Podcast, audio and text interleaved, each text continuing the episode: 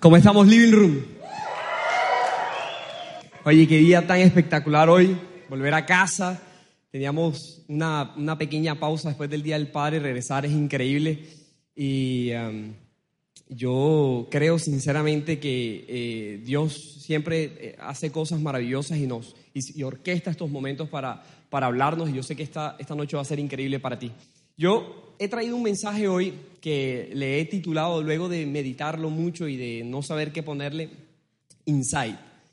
Eh, ¿What? Exactamente. Ahí está Google, pueden poner la palabra, investigar.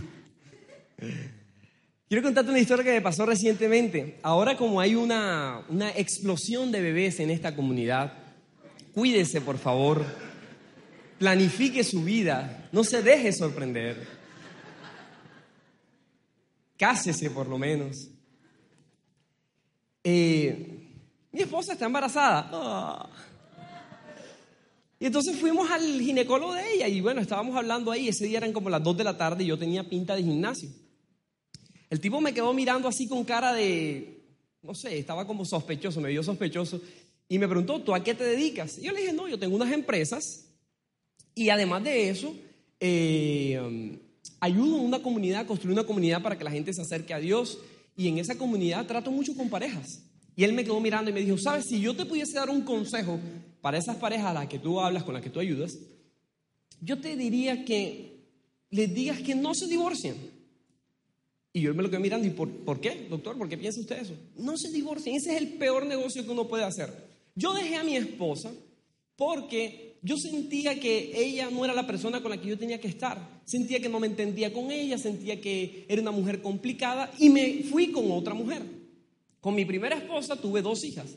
Y con mi segundo matrimonio, luego me di cuenta que las personas somos complicados de diferentes maneras. Y mi esposa, la actual, es igual de complicada en otras cosas que mi anterior esposa. Hoy quisiera devolverme a estar con mi primera esposa porque yo me pregunto, ¿para qué hice eso? Pero cuando pienso en devolverme con, la, primera esposa, digo, ¿y qué tal que joda tanto y ya no quiera vivir más con ella? Y entonces me quedo con la que tengo. Yo veía la locura de este hombre y su insatisfacción y esa cara de infelicidad que tenía. Y yo solo podía pensar que dentro de nosotros nos enfermamos. Generalmente nosotros en la vida estamos muy pendientes de cómo estamos por fuera. Vamos al médico general, vamos al gimnasio, tratamos de comer saludable y todo el tiempo estamos en disposición de vernos y sentirnos sanos por fuera. Pero poco aportamos para ver cómo está nuestra salud interior, cómo estamos por dentro. Poco hacemos el ejercicio de revisar cómo está nuestro interior y qué podemos hacer y, revisar si está sano o no. Cuando yo veo la vida de esta persona en ese estado, yo me doy cuenta que nuestro interior se enferma. Pero yo quiero ponerle un nombre a esto de nuestra vida y nuestra salud interior. Y quiero ponerle el nombre que le pone la Biblia. La Biblia habla de que tú y yo tenemos un alma. Y que ese alma está compuesto por tres cosas. Está compuesta por tu mente, está compuesta por tu voluntad y está compuesta por tus emociones. Y tu alma se enferma. Yo quiero que tú repitas esto conmigo. Eh, tu, tu alma está compuesta por mente, tu alma está compuesta por tu voluntad, y tu alma está compuesta por tus emociones.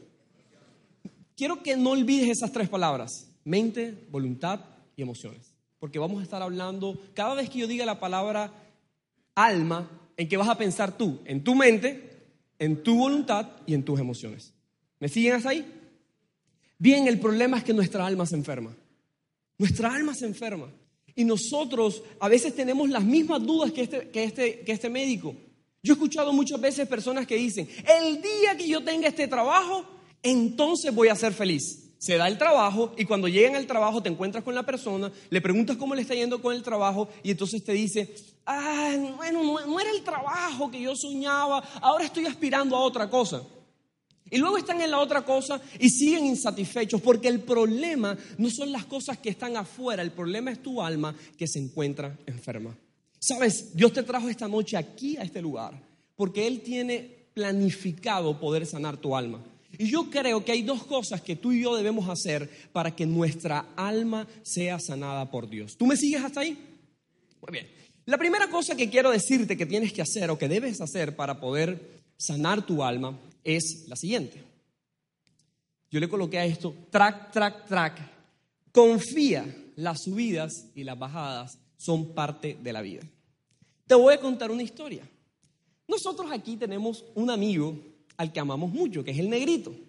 El negrito no sabe que él es el autor de esta historia. Aquí también está Mike y su esposa Daniela. No está Angie. Nosotros una vez nos fuimos de viaje. Y cuando estábamos de viaje decidimos visitar un parque, un parque que se llama Universal. Y entramos al parque y estando con Jorge, Mike y yo nos percatamos de que Jorge no se montaba en nada porque es asmático. Entonces, él aparte de ser negro es asmático. O sea, es una cosa, una cosa loca. Es una combinación mortal. Tratamos de conducirlo por todo el parque y a todos nos decía que no por el asma. Y se bombeaba. Y bueno, nosotros decíamos que vamos a hacer todo el viaje en lo mismo, el negro, todo ese parque recorrió todo, nada. Se montó en una cosa de los ponis y se bajó. Negro, ¿qué te pasó si son unos ponis? Pero nosotros no íbamos a permitir que el negro no tuviera una verdadera crisis de asma. O sea, nosotros no íbamos a permitir que el negro no saliera de ese parque sin un buen susto de vida o muerte. Nosotros queríamos que él experimentara el borde de una crisis asmática. Así que Mike y yo decidimos tramar al negro. Íbamos pasando por una atracción que la tapaba un edificio de otra que se llama Transformers y solo se veía el final de la montaña rusa. Y le dijimos al negro, negrito, esta es tu montaña rusa. ¿Ya de bebé? Y el negro dijo, papá, sí, esa es la mía. Esa es la mía. Y lo montamos. Mike y yo empezamos a distraer al negrito y le hablábamos, y negrito, y entonces, y esto, y lo otro, y el negrito distraído. Fuimos subiendo los pisos, y este señor cuando ve que ha subido demasiado, dice, hey, barro, esto está heavy. Me engañaron. Pero él hasta el momento no se ha percatado de que enfrente de él había una subida como de 51 metros y unos carritos de en 90 grados y unos carritos que iban como a 102 kilómetros por hora de, despegue. O sea, tú salías y, abrías la boca y se te llenaba de aire así, parecías un pez globo. Él no sabía eso. Cuando él se quiere retractar, ya tiene un gringo que le tiene la mano y le dice, please, please, please, quickly, quickly. El negrito trataba de, de zafarse del tema. Lo montaron, le ponen el coso y él decía, hey, barro, ¡Ey, barro! Ya yo escuchaba como un pitiqui. Ya el asma le estaba cogiendo. Mike y yo no aguantábamos la risa. Entonces, esa atracción tiene un túnel y tú no ves, él hasta, hasta ese momento no sabía lo que le venía para encima. Así que el carrito arranca, Mike y yo nos reíamos, él solo decía, ¡Ey, barro, me lo hicieron! ¡Barro, barro! De pronto sale ese carro y empieza a subir esa, esa, esa lomita de 51 metros. Trac, trac, trac, trac, trac, trac, trac, trac, trac, trac. Y yo nada más escuchaba al negro, ¡Ey, no! ¡Ey, no, bájenme! ¡Bájenme, no, bájenme! ¡Ey, no! ¡Ey, porque me hicieron esto! Y cuando llegamos a la cúspide, yo escucho un... ya no oímos más nada. Más y yo íbamos Yo ni me acuerdo de cómo es la montaña rusa porque yo me moría de la risa. Y entonces en las curvas de la montaña. Y con ese galillo que se gasta ese negro, todo el parque oía sus escándalos. Yo tengo el video de lo que pasó. Esto fue lo que sucedió ese día.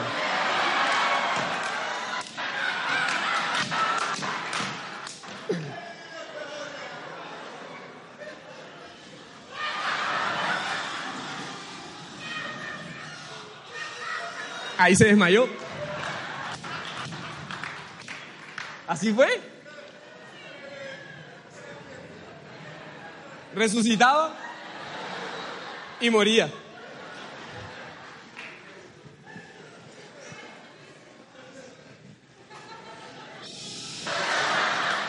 Así fue. Toda la montaña rusa. Luego nos bajamos y le decíamos, Negrito, ¿te gustó? ¡Ah, sí, pero no a hacer eso! Sabes, yo estoy convencido que la vida es así. La vida también tiene sus subidas, tiene sus bajadas, la vida tiene sus inconvenientes, pero nosotros los seres humanos, en nuestra alma, recuerda alma, mente, en tu voluntad y en tus emociones, nosotros creemos que los ascensos de la vida significan que Dios está con nosotros, que Dios es bueno, que Dios está por delante de nosotros, que Dios tiene su favor con nosotros, estamos felices de, confiar en Él, son los días que oramos, gracias Padre porque tú eres bueno, gracias Dios porque tú respondes todas mis oraciones, pero luego en la vida vienen los descensos. Y cuando vienen los descensos, entonces empieza el pensamiento que dice, Dios, porque me dejaste, a mí no me sale nada, mis oraciones nadie me las contesta, a mí nada me sale bien. Empezamos a preguntarnos, ¿dónde está Dios? ¿Dónde está su presencia? Y empezamos a vivir una vida en donde creemos que los ascensos son la presencia de Dios y los descensos son su ausencia. Pero sabes, la vida no es así. Yo creo que este es el mayor engaño que ha hecho el enemigo con nosotros para enfermar nuestra alma. Nos ha hecho sentir que Dios es un Dios que está con nosotros dependiendo de algunas circunstancias. Y eso no es así. Eso te enferma, te hace sentir que Dios es un Dios macabro, que entonces tiene un plan contigo, pero luego en el proceso del plan y cuando todas las cosas están bien, se olvida de ti y te deja a la intemperie. Y al dejarte la intemperie, entonces sientes que estás solo y que ese Dios macabro está disfrutando tu soledad. Pero yo quiero decirte algo, que para ese virus que el enemigo quiere plantar en el alma de la gente, hay un antídoto. Ese antídoto yo eh, lo encontré en un pasaje de la Biblia, en Marcos, en el capítulo 28. Una promesa que Jesús dio. Para mí este es el antídoto a eso. Dice Jesús, les aseguro que estaré con ustedes siempre. ¿Hasta cuándo? Hasta el fin del mundo.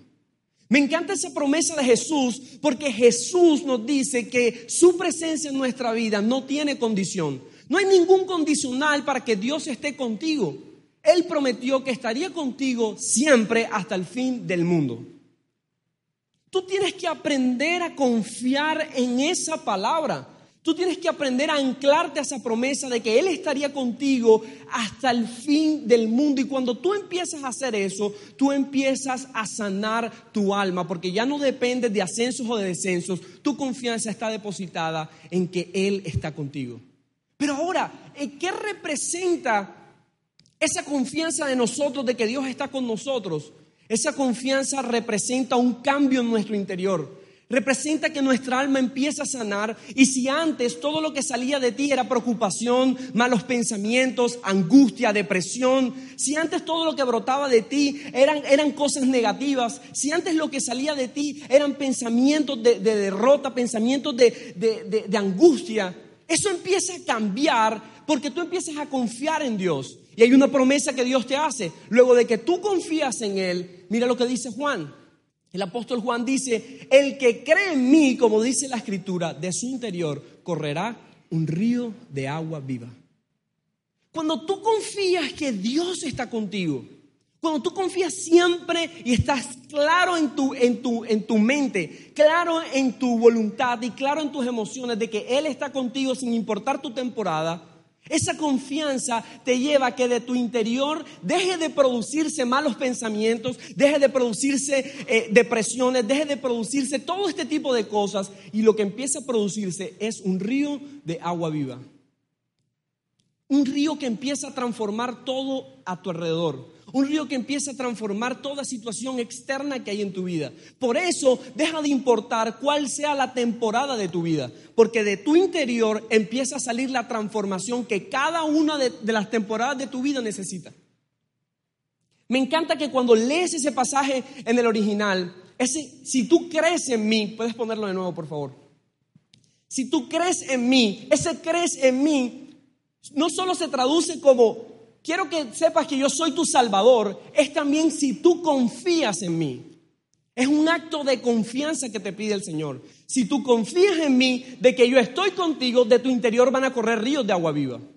Ahora bien, ¿qué representa esa confianza? ¿Por qué debemos confiar en Dios? ¿Por qué Dios te pide que tú confíes en Él? Sigue el apóstol Juan hablando de esto, en el, más adelante, en el capítulo 16. Esto es una versión de la Biblia que me encanta, de Message. Dice, te lo he dicho todo para que confiando en mí seas como inquebrantable. ¿Y qué más? ¿Y qué más? En este mundo impío seguirán experimentando dificultades, pero confíen, yo he conquistado el mundo. Cuando tú empiezas a entender que Dios está siempre contigo, sin importar la temporada que estés viviendo, tú empiezas a, vivir esa confianza. Todo lo que brota de tu interior es bueno, proviene de Él, porque tu confianza está anclada en que Él está contigo. Pero lo segundo que pasa es que cuando eso se hace una realidad, tu mente se vuelve una mente segura tu voluntad se vuelve inquebrantable y tus emociones luego entonces están echando raíces profundamente en la paz de Dios. Entonces ya no importa cuál sea la temporada, lo que importa es dónde tienes depositada tu confianza. Te voy a dar un ejemplo para que, para que esto quede más claro. Yo hace siete años comparto con una o hago parte de una compañía que se dedica a hacer trading y operaciones en las bolsas de valores más importantes del mundo. Y yo he aprendido dos cosas a lo largo del ejercicio de estar ahí. La primera es que hay dos tipos de traders o gente que hace operaciones en bolsa. La primera son los que especulan. Son gente que tienen puesta su mente, sus emociones y su voluntad al servicio de lo que pueden detectar en el mercado por noticias o por alguna otra cosa. Ellos están sujetos a lo que pasa en el mercado. Pero hay otro tipo de traders, que son gente que ha hecho investigación científica financiera, tienen mucha data, tienen mucha información, sobre todo tienen una muy buena estrategia. Y luego de que tienen una muy buena estrategia, entonces ellos crean un software, implementan tecnología y entonces aplican esas estrategias al mercado basado en la información y al software. Sus emociones no están envueltas. La única forma de ellos hacer transacciones es que el software detecte que la estrategia y lo que ellos tienen planificado está listo para desarrollarse. Y solo así, y solo así, hacen transacciones. Mientras que las otras personas, si hay una noticia, sus emociones se mueven y hacen transacciones. Si el mercado sube, se sienten felices porque van a ganar. Si el mercado baja, tienen miedo porque probablemente puedan perder. Y así se viven. Hace, en el 2008, las personas Muchas personas que se dedicaban a hacer eso se quebraron por completo, lo perdieron todo, porque en un momento de emociones hicieron transacciones que no debían y lo perdieron todo. Mientras tanto, había otros que tenían estrategias, información, un software y lograron sacar muchísimo provecho de eso. Se llama en esa época en Estados Unidos que hubo una transferencia de riqueza. ¿Cuán importante es tener una estrategia? Sabes, el enemigo va a querer seguir enfermando tu alma. El enemigo va a querer seguir haciéndote sentir que Dios es un Dios condicional, que es un Dios que tiene que ver con tus temporadas, que es un Dios que se aparta cuando, cuando las cosas pintan bien para ver cómo te comportas en el descenso, que es un Dios macabro que está escondido esperando que te vaya mal para disfrutar verte cómo te va mal. Pero yo vengo a decirte que si tú, como estos traders, aprendes a tener una estrategia clara de vida, una estrategia que te permita no depender del mercado de la vida, no depender de las subidas y las bajadas de la vida, sino tu estrategia, tu estrategia. Cuando tú tienes clara tu estrategia, que tiene nombre y es Jesús, y tú la tienes clara, no importa hacia dónde se dirija la vida, tú sabes que tú siempre vas a ganar, porque Jesús es tu victoria. Tú sabes que tú siempre vas a estar bien, porque no importa hacia dónde esté el mercado de la vida, Jesús siempre gana. Y tu confianza no está depositada en las temporadas de tu vida, está depositada en lo que Jesús ya dijo que iba a hacer contigo. Tú sabes que la vida puede estar pintando muy mal, pero Jesús de eso va a sacar algo glorioso. Tú sabes que aunque estés en el momento de ascenso, tal vez eso no es tu confianza, el momento de ascenso y la bonanza no es tu confianza, tu confianza es Jesús que puede hacer cosas mayores a las que estás viviendo entonces tu alma haya sanidad. Porque ya no depende de lo exterior, sino que depende de lo que Jesús ya hizo y ya dijo. ¿Tú me sigues hasta ahí? La segunda cosa, captus espiritual. Mi esposa vivió durante muchos años, no me miras así, es la verdad lo que voy a decir. Mi esposa vivió durante muchos años en un zoológico privado. Porque en su casa, espero que mi suegra no esté aquí, había muchos animales cuando yo llegué. Todos han ido muriendo poco a poco, no sé por qué. No es por mi suegra, yo creo que alguien los envenena. Hay pájaros, hay una cantidad de cosas, pero mi esposa no aprendió nada de eso. Nada, nadita, nada. Le regalaron dos cactus. Lindos esos cositos. Lindos, lindos, lindos, lindos. Ella se va a enterar hoy de una mala noticia. Esos cactus hay que darles un cuidado. Esos cactus no pueden tomar mucha agua. Los cactus de mi esposa hartan agua hasta no poder más. Yo una vez encontré un cactus nadando en la, en la poterita. Yo he tratado de salvar los cactus en esos, en, en esos momentos. Les saco el agua y trato de salvarlos. Dicen que hay que tomar por periodo sol. Viven en la sombra. Ella los deja en la sombra porque le da miedo que el sol se los queme. Nunca los saca de ahí. Y hace unos, unas semanas noté que uno de los cactus fue víctima de un hongo mortal, mi amor. El cactus era como de este tamaño y solo queda esto, mi amor, mira. Como una, como una, una, una huellita de arena es lo que queda del cactus. Ella no se ha percatado ni siquiera de eso. Solo quedan las piedras en la poterita. Y yo cuando veo esto, yo digo, wow, lo que ha pasado porque estos, estas planticas no han estado en su ambiente natural, no han estado en el ambiente que han tenido que estar. Lo increíble cómo, cómo una planta se puede deteriorar de esa forma simplemente por no tenerla donde tiene que estar. Y cuando pienso en eso, también pienso que nuestra alma necesita, para tener esa sanidad, un ambiente, un ambiente que les provea lo, lo necesario para poder vivir. Y sabes, el enemigo a veces también para enfermarnos nos hace sentir que nosotros estamos eh, en un proceso donde Dios también es un poco macabro. Entonces, no solo es el hecho de, que te, de, decirte que no está contigo en los momentos en que tú lo necesitas, sino además te hace sentir que buscar a Dios es un proceso súper complicado que encontrarte con Dios es un proceso súper complicado porque Dios se está escondiendo todo el tiempo y eso te frustra. Porque entonces tú tienes que tener una conexión con Dios, pero te frustra que no puedes encontrarlo y tu alma empieza a enfermarse.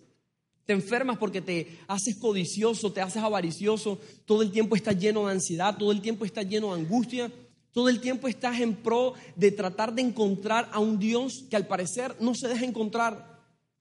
Y a mí me, sorprende que, que esto tiene que ver claramente porque nosotros cuando recibimos una palabra de Dios, como te lo enseñé en el primer punto, cuando tú sabes que Dios tiene algo que hacer contigo, cuando Dios te ha dado una palabra a ti y tú te anclas a esa palabra, lo siguiente que tú tienes que hacer es experimentar la palabra.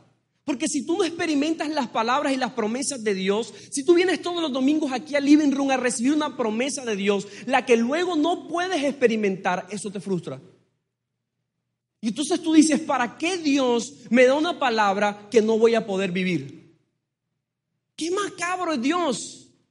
Pero lo que tú has perdido de vista es que tu alma, que es la que recibe la promesa, necesita estar en el ambiente correcto para que esa promesa dé el fruto que va a dar porque la palabra de Dios no vuelve vacía. El que está errado eres tú en el lugar en donde te encuentras. Y tú te preguntarás, ¿cuál es ese ambiente que necesita mi alma?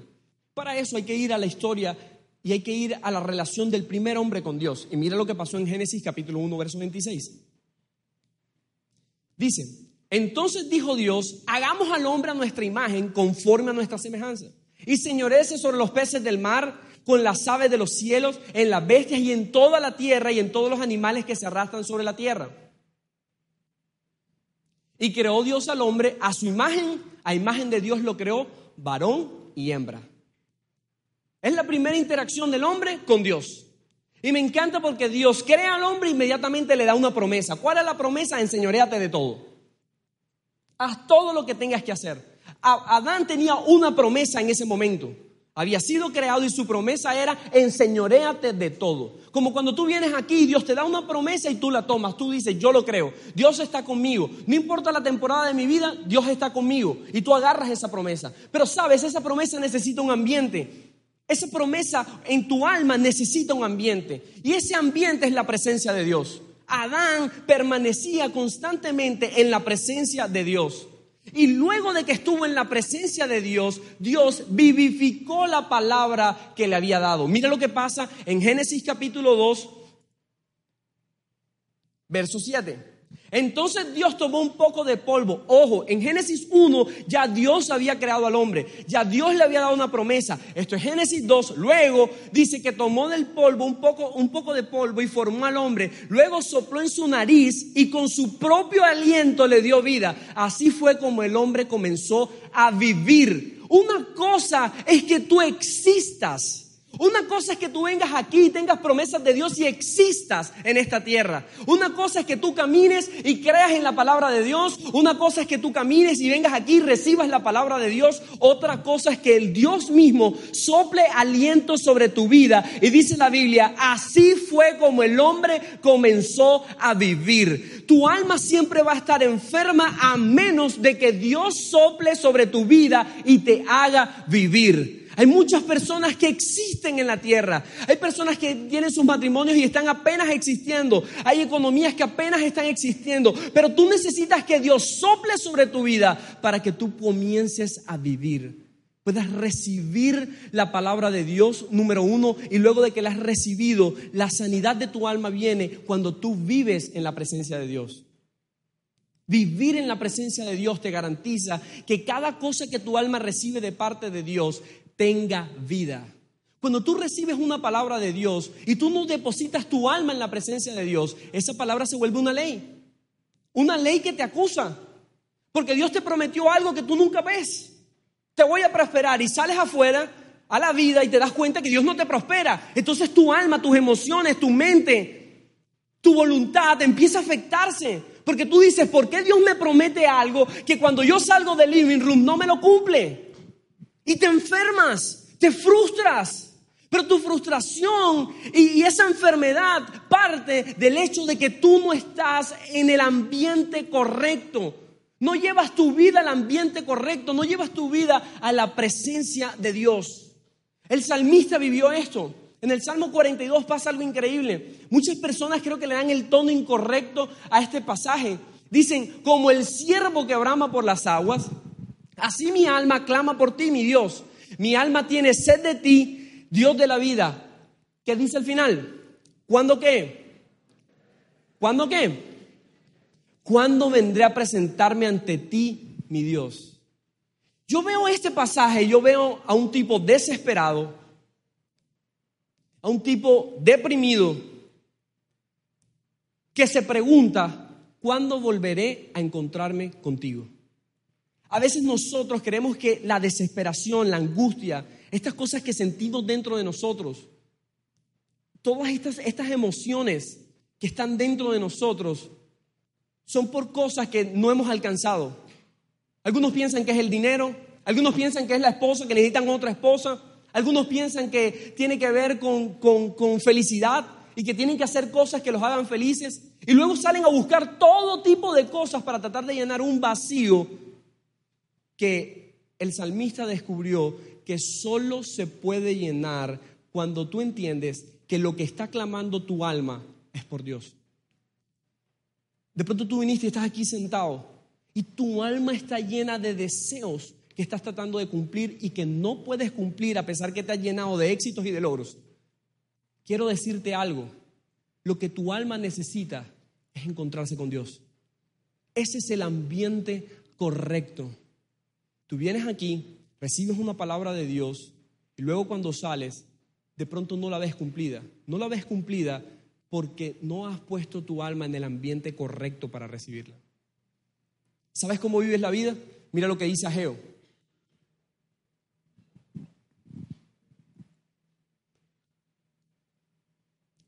Es Ageo 1.6, no Mateo. Ustedes siembran mucho, pero cosechan poco.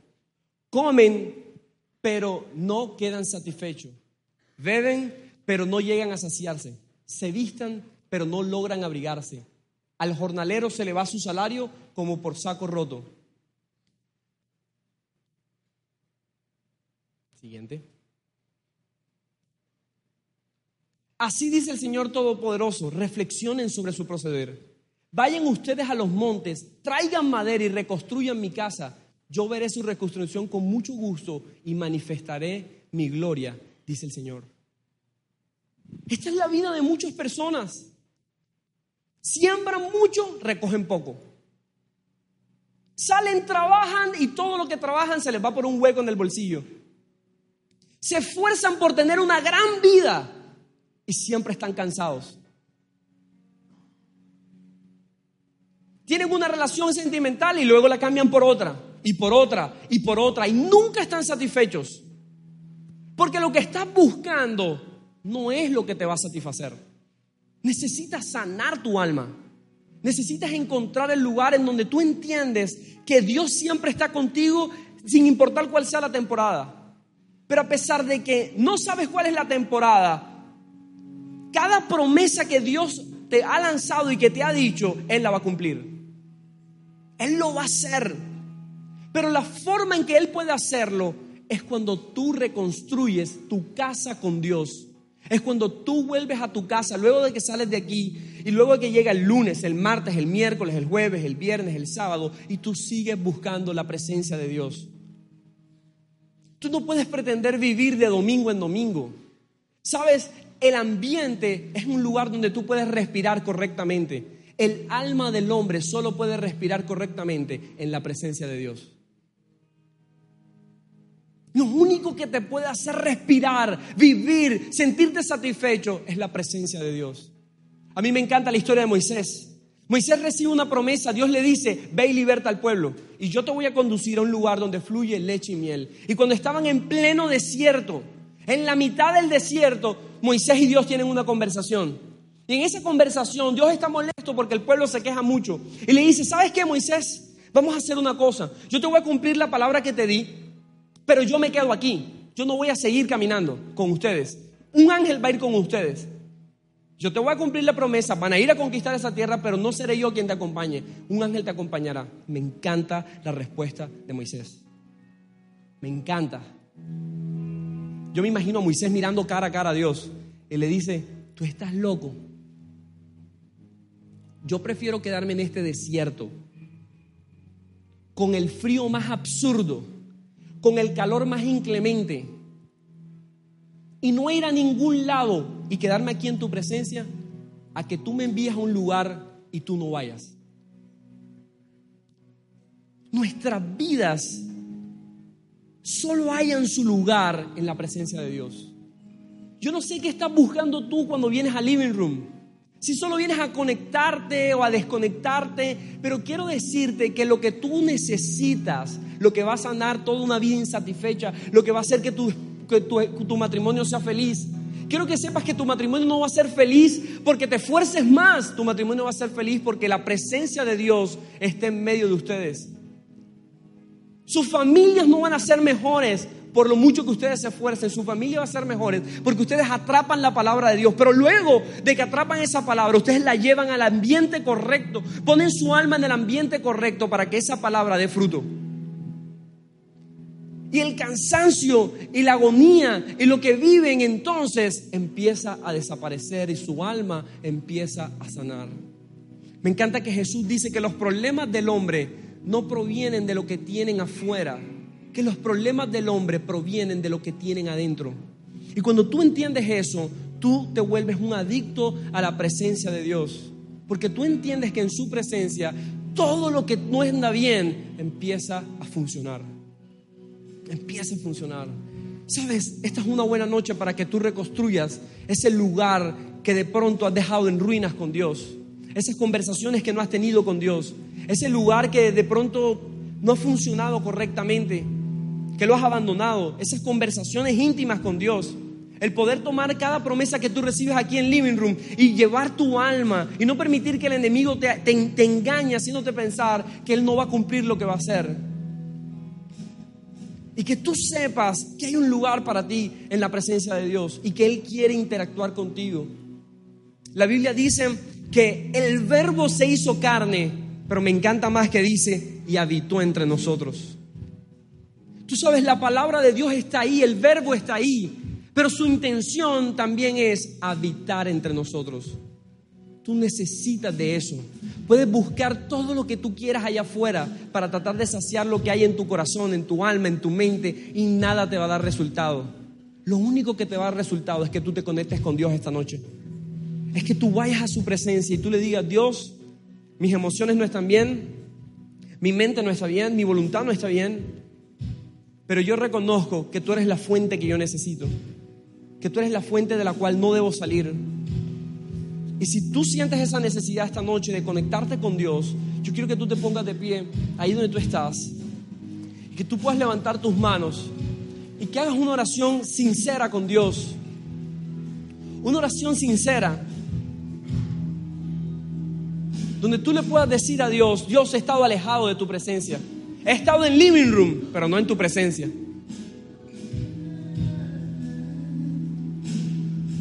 He escuchado algunas prédicas, pero no en tu presencia.